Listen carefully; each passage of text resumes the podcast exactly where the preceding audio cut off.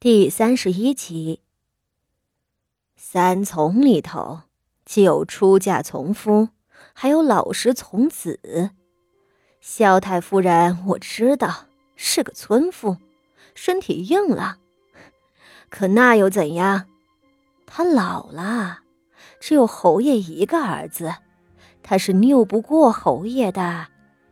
你呀，只要紧紧抓住了侯爷的心。有侯爷的疼爱，那就算在婆婆跟前受再多委屈，也是无碍的。谢氏一臂郑重的说道，一臂又笑了。今日侯爷陪你回来，我瞧着侯爷真是个体贴的男人，在花厅里用膳都给你夹菜，还记着你爱吃的铁狮子头。当初侯爷还是你姐夫，当初那个时候侯爷就喜欢上了你，如今抱得美人归，他疼你还来不及。要我说啊，女人这一辈子能得一个男人疼爱，那就是最值当的，旁的什么婆婆，都不是要紧的。说起萧云天。谢氏倒是心情好，既威武挺拔、身份显赫，又体贴入微、钟爱妻子的男人，上哪儿找去啊？如此想着，谢氏倒也想起那被自己迷得神魂颠倒的傅守仁了，一时很是得意。当年在傅老夫人手底下受再多的罪，都有傅守人为他撑腰啊。就算挨打，傅守仁都要上来护着他。若不是这样，他又怎能熬得过这一关？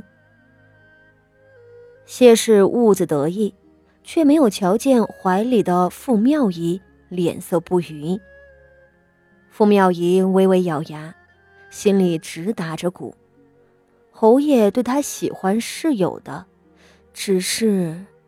似乎不像父亲对待母亲那样痴迷啊。若真是喜欢到了骨子里，那一巴掌下来的时候，他就算不敢忤逆母亲，也该挡在自己跟前啊。一个大男人，就那么眼睁睁的看着妻子挨打。唉，罢了罢了，娘亲说的对，萧云天是个体贴的男人。这已经足够了。唉，只可惜婆婆太厉害了，萧云天在母亲面前也吓着了吧，这才不敢来救自己的。嗯，一定是这样。傅妙仪定了心思，倒是好受了。好了好了，快别哭了。谢氏给她擦眼泪。侯爷在前头见客，你在我这儿梳洗一下，就先去二门等着吧，别让侯爷出来了找不着你。傅妙仪忙点头，站起来将眼泪抹干净了。两个丫鬟端着热水进来，两刻钟之后，傅妙仪重新在伤处敷了一层药，抹了更厚的珍珠粉和玫瑰膏。这才扶了心腹的手，辞别了谢氏。他低头走出谢氏的卧房，外头的天色已经沉得昏暗。身边跟着的婆子捧着一件薄衫，给他披上御寒。他慢慢的往外走，出了正房，绕过锦绣院东边假山的时候，一打眼就瞧见假山旁边的花圃里。有一个穿着赤色衣裳的女孩子站在花丛里，笑着对他招手。傅妙仪看得有些奇异，心道：“自家府里哪有这么不懂规矩的丫鬟？”再一打眼，这个丫鬟已经走出了花丛，远远的站着看着他。丫鬟的刘海极细密。几乎连眼睛都看不见，可傅妙仪瞧上去却不似个丫鬟。她身上穿着的红色浮光锦缎子，可不是府里丫鬟的衣裳。傅妙仪就愣愣地看着对方缓慢走近，她终于看清楚了，这个女孩子的腰上系着一块双锦里的翡翠玉佩，脖子上挂着赤金镶嵌祖母绿的佛手坠子，发髻上挽着一只镂空蝴蝶簪梅花坠珍珠的簪子。女孩子轻巧地走近。就在距离不过十丈的时候，傅苗仪突然的惊住了，脸色煞白。哈，你，你是谁？他指着女孩子喝道。女孩子却没有停下脚步，她的半张脸都被刘海遮住，唯有一张红唇弯弯的笑着，朝傅妙仪轻声道：“哼。”三妹妹，你怎么不认得我啦？女孩子脚步缓慢，声色清浅。